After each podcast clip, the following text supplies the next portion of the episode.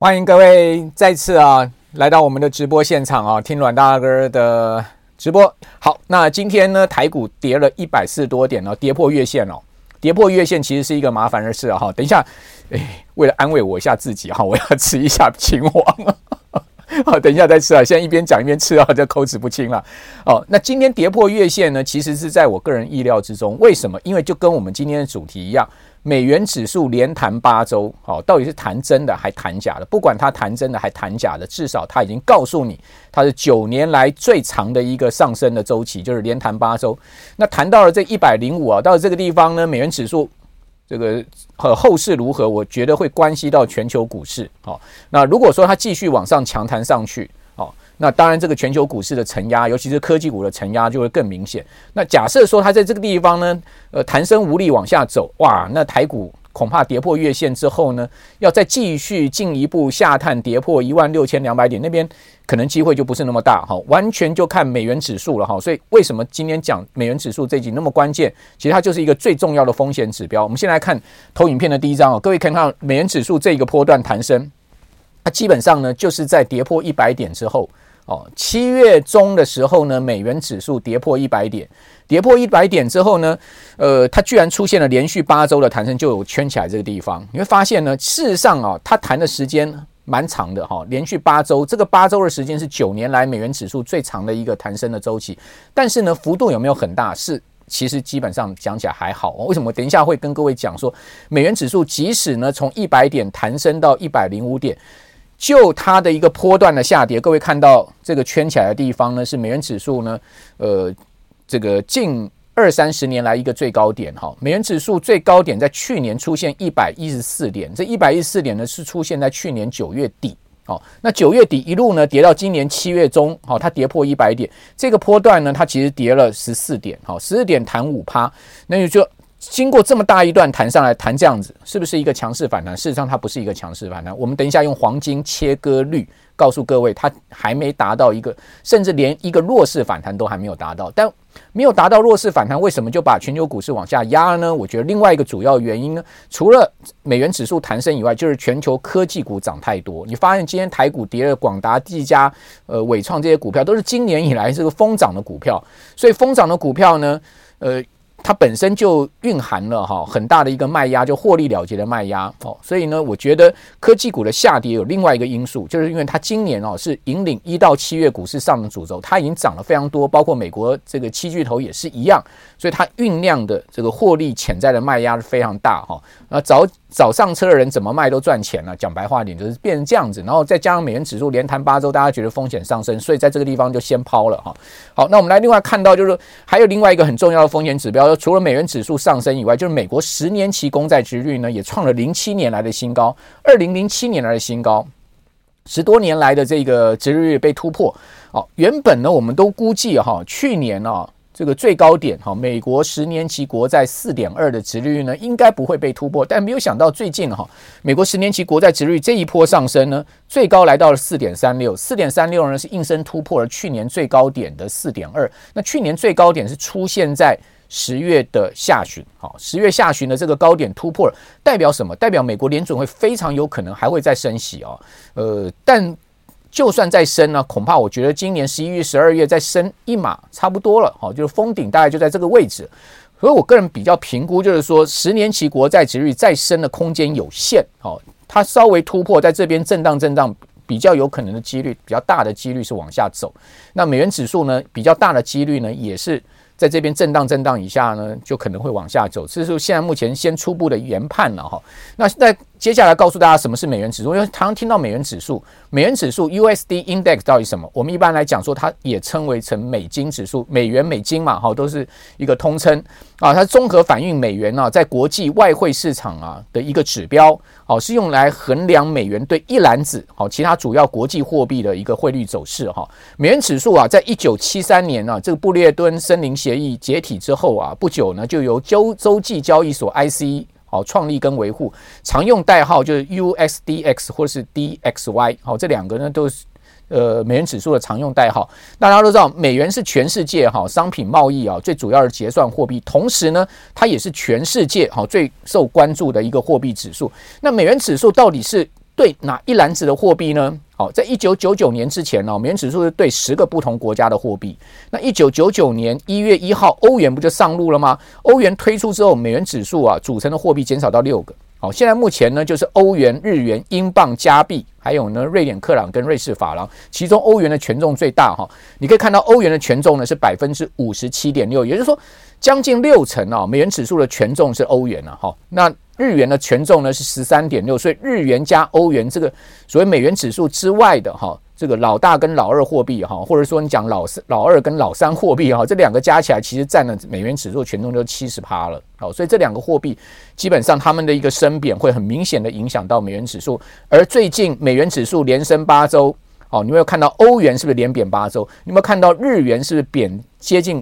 这个往一百五十块钱这个日元的汇价贬进，好，那在上周末哈，这个日本的央行植田和南的行长啊，接受了媒体访问了，诶，说出了比较鹰派的话哦，他说呢，假设日本呢可以很明确的去掌握啊工资后面跟物价的变动的情况，假设日本央行有信心哦，这个工资跟物价会持续上升的话，他不排除啊哦会。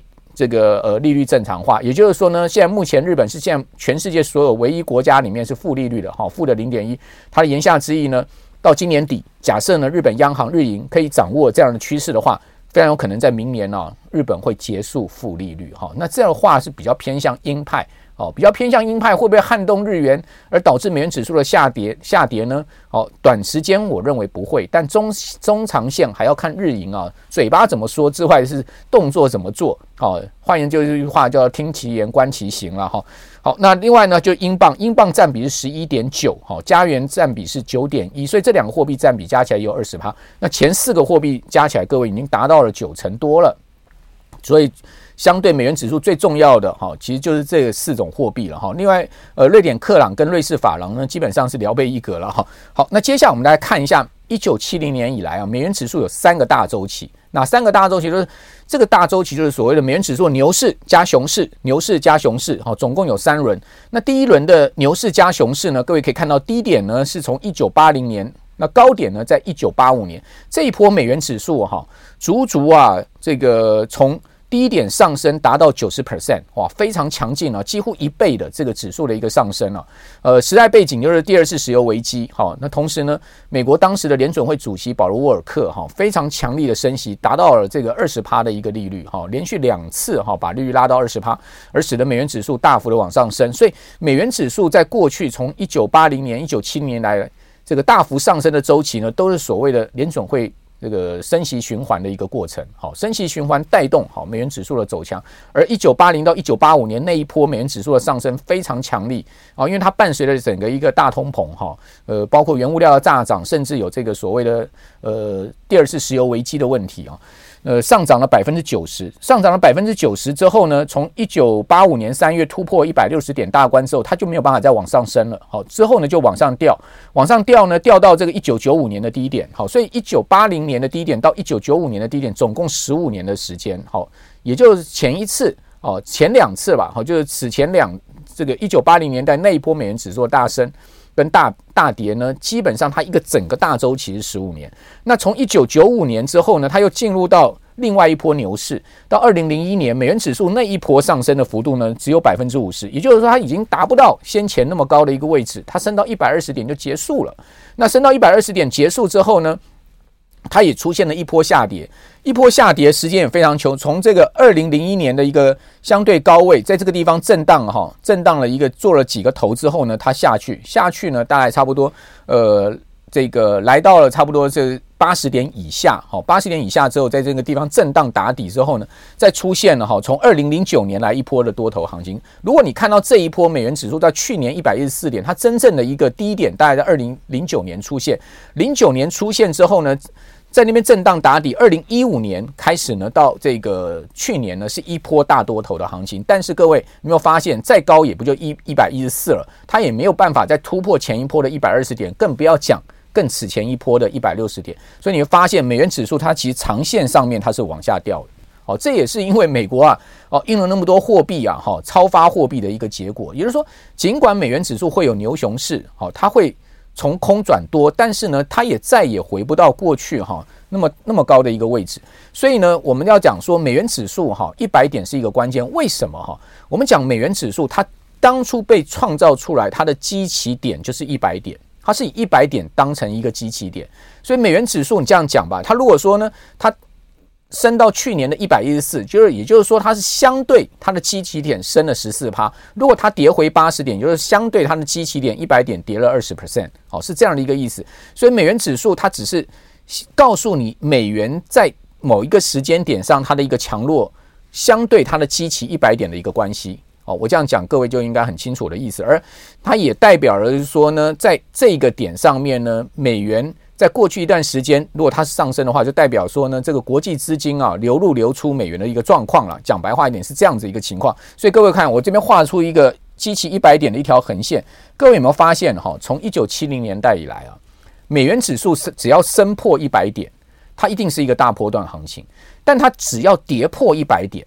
哦，只要它跌破过一百点，尽管它后面可能会再回撤一百点，甚至突破一百点，但它后面都会走一波大空头行情。好，你会发现非常清楚。我这边把它圈起来，你就看到了，很清楚，对不对？好，所以一百点是一个非常重要的基期点。那这一次美元指数啊，在今年七月中，它确实是跌破过一百点，所以我们认为说呢，美元指数这一波在升啊，它也不就是一个所谓的反弹波而已，它并不是一个回升波。哦，因为呢，美元指数我刚刚有讲过，它的一个大牛市呢，都是伴随联准会升息的过程，好，升息启动升息循环的过程。它的大大熊市呢，就空头市场呢，它都是伴随联准会启动一个升降息循环。那各位想想看哦，尽管联准会在今年十一月、十二月还有可能再升息一码，好，那也就这么一码了，也就呢，它的最高利率就是五点五到五点七五，就停在这个地方呢，封顶多久我们不管它，它最终终究要降息。为什么最终终究要降息？因为鲍威尔美国联准会主席已经讲很清楚，他说现在目前的这个利率已经超过中性利率太多了。中性利率我在上一次的这个呃直播中有跟各位讲，什么叫做中性利率？中性率讲白话一点、简单一点，它其实就是一个对经济既不刺激哦也不压抑的利率。哦，那这个利率呢，在供供给跟需求上面可以取得平衡了。哦，这个叫做所谓的中性利率。那现在目前的中性利率是二点五嘛？联准会所定出来的一个中性利率是二点五。也就是说呢，零点五加上通膨的一个目标两趴，好，定出来二点五。那现在目前五点二五的这个利率呢，它已经是一个实质正利率，而且它已经超过中性率。换言之，它对经济、对消费、对企业都已经产生一个实质的限制性。那在这样的情况之下呢，联准会是不可能一直维持这么高的利率，因为它对经济、对消费、对金融都产生限制性。好。呃，各位要知道，联准会虽然它的最高天职哈，全世界各国央行最都一样，最高天职是压抑通货膨胀、控制物价、稳定物价，但它还有另外一个很重要的使命，也是要促进经济增长。好，所以它不可能长期去压抑经济的。哦，它除非它有必须要压抑经济的理由，比如说物价过度的一个上涨这样的一个情况。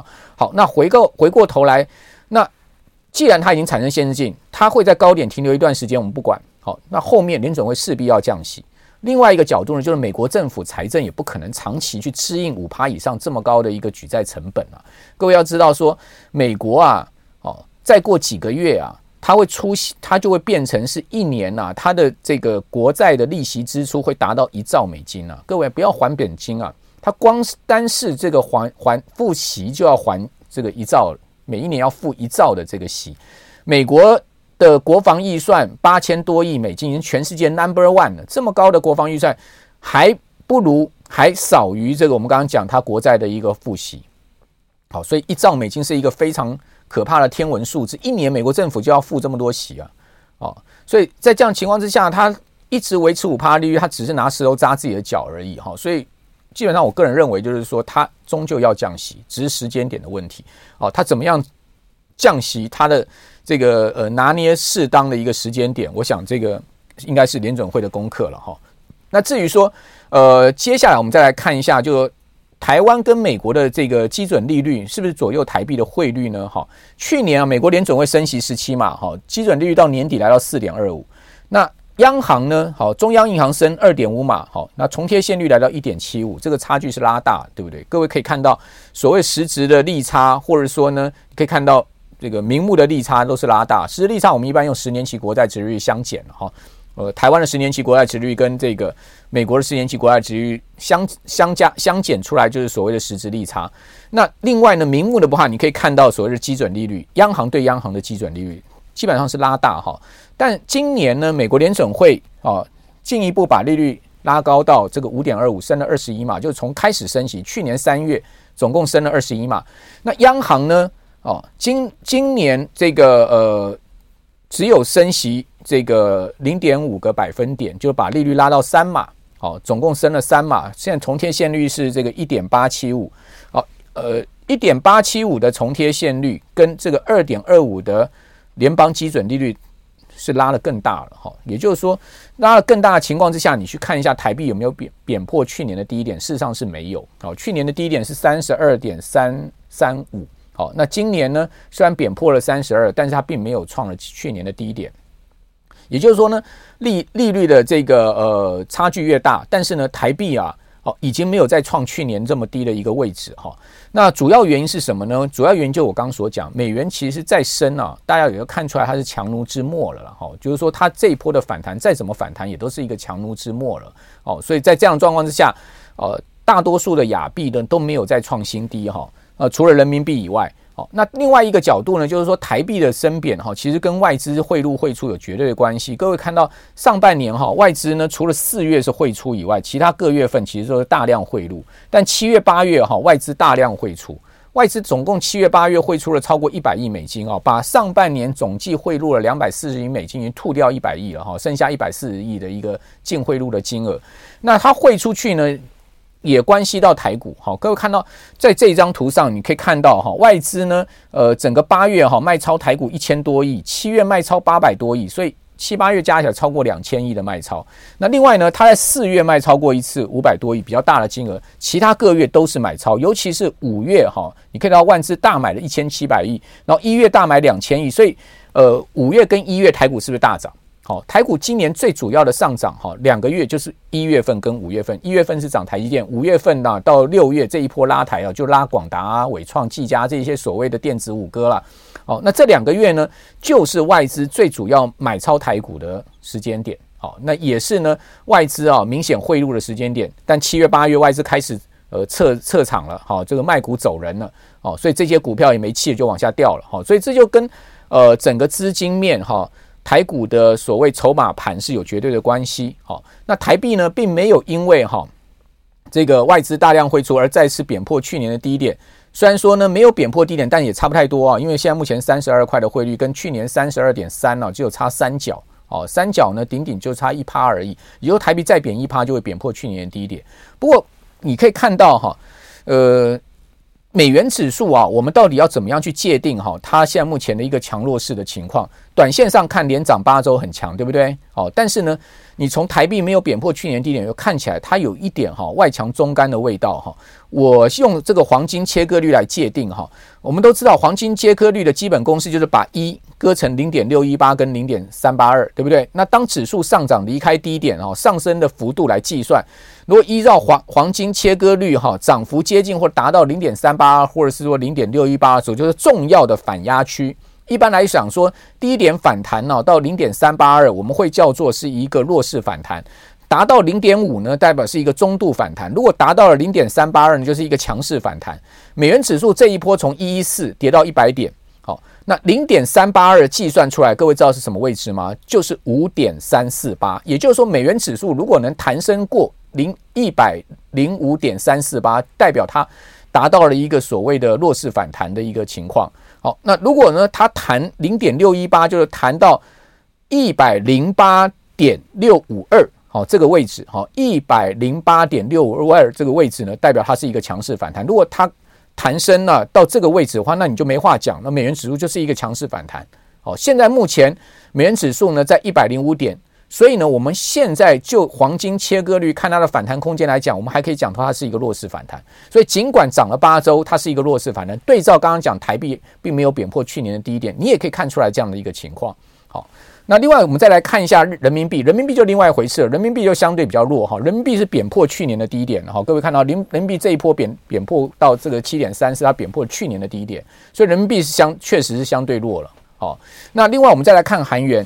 好，那这个是日元，日元呢也接近到去年低点，因为去年日元的最低点是一一五一点九四，那现在目前的这个位置呢，大概在一四七好一四八这个位置哈，这个上周的呃收盘在这个位置哈，所以你会发现，哎，日元哦其实也接近这个位置，但是它也没贬破，好，尽管日元这么疲弱，但它也没贬破，那只有亚币只有人民币贬破了哈。还有呢，就韩元，韩元就差更多了。各位可以看到，韩元去年低点是一四四五，好，现在目前呢在一三三六，好，所以韩元呢离去年低点差更多哦。韩国呢大幅的贸易逆差，而且呢出口大幅的衰退啊。照来讲，韩元应该更弱，但是没有，好，韩元相对看起来没那么弱哦。